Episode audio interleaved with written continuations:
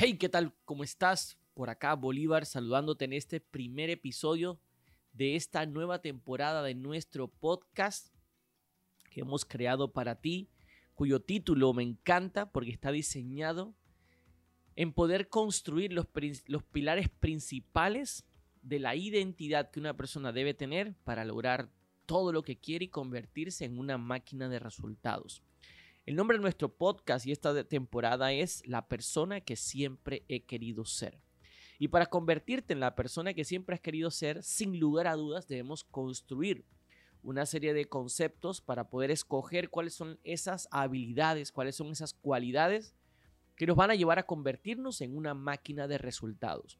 Y hemos escogido, de hecho sometimos a votación este primer episodio por la simple y sencilla razón de que queríamos ver qué era lo que las personas o la comunidad quería escuchar. Utilizamos varios tópicos y los más votados de ellos fueron, eh, querían saber acerca de la productividad y acerca de la motivación. Pero el más votado de todos fue el de la productividad. Por eso el primer episodio se ha definido en título qué es realmente la productividad y por qué deberías mejorarla. Así que vamos a entrar en materia. La, definición clásica de productividad es una forma de medir la eficiencia. Sin embargo, la eficiencia empresarial en otros contextos significa maximizar tus resultados a partir de los insumos que ya tengas o de los recursos que posees y aprovecharlos al máximo.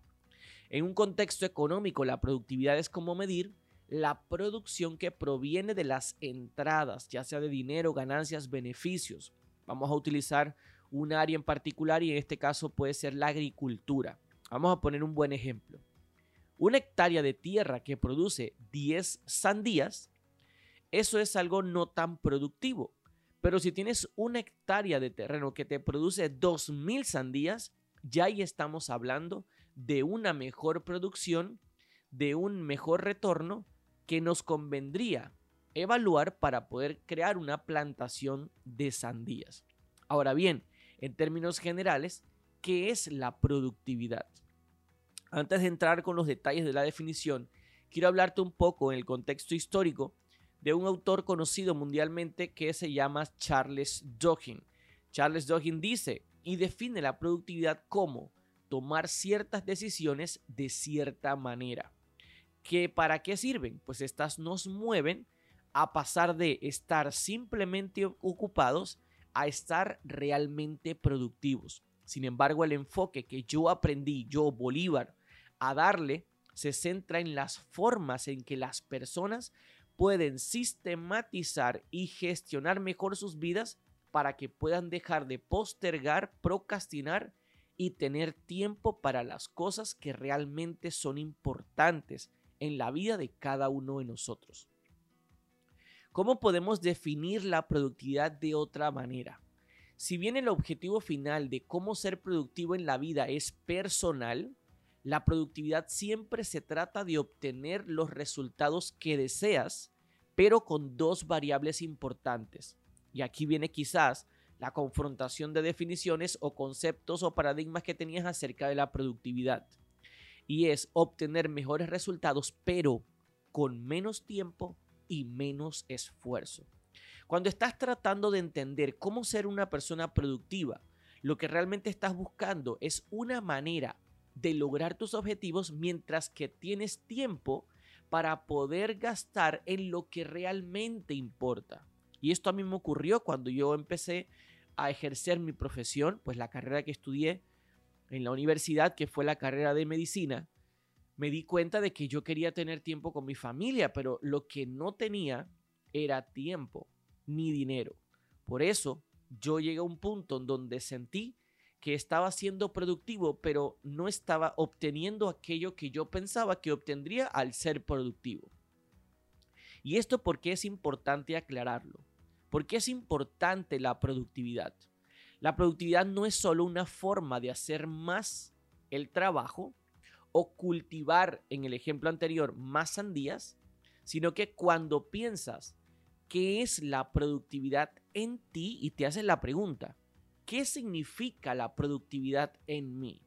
te recomiendo que si estás escuchando el podcast en este instante en vivo, pues des pausa y contestes esta pregunta.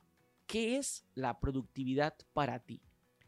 ¿Por qué quieres ser más productivo? La respuesta más obvia que probablemente vendrá a la mente es que tendrás más tiempo libre para hacer las cosas que te gustan. Ahora, si eres capaz de alcanzar tus objetivos antes, eso te va a dejar tiempo para establecer y alcanzar otros objetivos, ya sea relajándote con un libro o aprendiendo una nueva habilidad. Y eso fue algo que ocurrió en mi vida personal, porque cuando me di cuenta que no estaba siendo productivo y era porque me escaseaba el tiempo, entonces yo tenía que trabajar de manera inteligente. Y cuando empecé a trabajar de manera inteligente, empecé a ser productivo. Porque la productividad se logra cuando tienes más tiempo libre para ti y ganas la misma o mayor cantidad de dinero haciendo menos cosas en comparación como lo hacías antes. Esto me dio la oportunidad de aprender otras habilidades y de tener tiempo para otras habilidades o para otras actividades, como por ejemplo tener tiempo con mi familia, jugar con mis hijos. Actualmente estoy eh, cursando um, un, un entrenamiento para aprender a hablar un idioma. Eso es convertirte en una persona productiva. Como beneficio adicional, cuando logres más a diario, verás una disminución de los factores estresantes en tu vida personal. Por eso la productividad está muy relacionada, está directamente relacionada con la disminución de los factores de estrés. O sea que si te sientes estresado constantemente, obviamente es porque no estás siendo productivo. Esto es bueno porque en vez de estar, eh, puedes estar así, en vez de estar corriendo de un lugar a otro tratando de hacer todo lo que crees que puedes hacer. En los negocios podrás hacer más con menos tiempo podrás hacer más dinero con menos esfuerzo. ¿Y por qué esto es importante? Porque lo más valioso no es el capital económico, sino el capital humano. De hecho, cuando la productividad de los empleados o de tus colaboradores aumenta, aumenta la eficiencia y disminuyen los costos, mejorando así, en última instancia, su flujo de efectivo y sus ingresos. Sin embargo, también hay un paradigma social, hay una creencia que compara dos términos importantes y es los activos versus los productivos. Hay muchísimas personas que se mueven demasiado, que hacen demasiadas cosas, pero realmente no están siendo productivos. Y esto también es esencial entender lo que no es la productividad. Aquí es importante resaltarlo con doble línea roja. Y es que si tú quieres saber qué es ser productivo, tienes que saber lo que no es ser productivo. Cuando piensas en alguien productivo en tu vida, puedes imaginarte inmediatamente a una persona que está ocupada todo el tiempo. Este individuo se mueve constantemente a través de las tareas, empujando el tiempo y aparentemente atrapado bajo una pila de eh, responsabilidades que parecen crecer cada día. Incluso a menudo equipamos es, e, equiparamos estar ocupados con ser realmente productivos, pero esto es lo que no es ser una persona productiva. Cuando desbloquees la respuesta real de qué es la, la productividad, no estarás persiguiendo el tiempo o corriendo días para poder hacer todo lo que necesitas en un día o en una semana o en un mes. Todo lo contrario, probablemente te adelantarás a lo previsto. Y es aquí cuando nuestro sistema, del que te voy a hablar más adelante, te permite trabajar de manera anticipada. Imagínate poder hacer todo lo que te gusta hacer, todo lo que quieres hacer sin que el estrés sea un problema, sin que el tiempo sea un problema. Imagínate tener tiempo para las cosas que jamás pensaste que tendrías. Bueno, de esto te vamos a hablar más adelante. Esto, al tener este sistema, lo primero que vas a experimentar es que no te vas a sentir estresado ni ansioso por la cantidad de lista de tareas que tienes sin hacer. Al contrario, te sentirás en la cima del mundo. Hay un detalle importante y es que cuando tenemos claro la, definición y la claridad de los conceptos, viene un siguiente eh, espacio de tiempo y es el, ok, ya tengo claro que no soy productivo, ya sé que es productividad, la pregunta es, ahora, ¿cómo soy productivo? Y este, este contenido está diseñado para aquellos que han tomado la decisión de invertir en ellos mismos mes a mes con todo este contenido valioso que te vamos a entregar. Por eso esta parte es muy importante y empieza de la siguiente manera. Haz una reflexión sobre esto. Todos tenemos las mismas 24 horas del día y la productividad es poder aprovecharlas al máximo, crear hábitos duraderos de logro y de cumplimiento en un lugar donde puedas eliminar esa lista interminable de tareas por día. Así es como se trabaja de forma inteligente y no más duro. Hay cuatro cosas que te voy a compartir para que aprendas cómo incrementar tu productividad. Y si estás en el canal privado de Telegram de las personas que han decidido eh, invertir en ellos mismos con todo el contenido que se va a compartir, puedes hacer preguntas y respondértelas con una eh, respuesta certera que vaya atinada a lo que estás buscando. El primer punto es, ¿cómo soy más productivo? Número uno, descubre lo que te hace productivo. Aquí cometemos un error y yo lo, lo comento porque lo cometí por muchos años y es creer que soy productivo en una área donde ya he logrado un objetivo, donde ya he logrado un resultado. Eso no significa que sea allí el área en la que realmente seas muy productivo. Por eso es importante que definas claramente la pregunta que te hice a la mitad del podcast y es, ¿qué es la productividad para ti? Porque si para ti la productividad es trabajar mucho, entonces y estás trabajando mucho, ya eres productivo. Pero si logras ser como yo, y en este caso tiene que ver primero con la claridad del concepto de productividad, yo me di cuenta que en la medicina no estaba siendo productivo, estaba siendo totalmente improductivo y cambié el escenario, cambié la disciplina a la que me dedico y ya tengo cuatro años de no ejercer mi profesión. Por eso es muy importante que definas primero qué es la productividad para ti. Uno y dos, por qué quieres aumentar tu productividad. En mi caso, yo quería ser más productivo porque yo quería tener tiempo para mí, para hacer las cosas que me gustan. Yo quería tener tiempo para estar con mi esposa. Yo quería tener tiempo para estar con mis hijos, con mis amigos, con mi familia. De hecho, hace unos días eh, vivimos en nuestra familia la, la no grata experiencia de perder a un familiar cercano y en ese momento en el que mi mamá me llamó para decirme que mi abuelita había fallecido, eran las 2 y 53 de la madrugada. Y yo solamente esperé que amaneciera y agarré mis cosas, arreglé mis maletas y me fui y decidí quedarme por 3, 4 días. Y volví y regresé a hacer las cosas que me gustan hacer y las que son importantes. Si yo no hubiese sido productivo, no hubiese podido aprender a hacer este tipo de cosas o poder incluirlas en mi vida personal. ¿Esto qué te va a llevar a hacer? Cuando te respondes estas dos preguntas, te vas a llevar a un camino directo y es conectarte con tu propósito, o sea, conectar la productividad con tu propósito. Y el propósito en la vida es la forma número uno de inspirarse para tomar decisiones. Ahora, ¿por qué te has fijado estos objetivos en primer lugar? Si realmente quieres incrementar tu productividad, piensa en lo que te impulsa a hacerlo. ¿Cuáles son los motivos?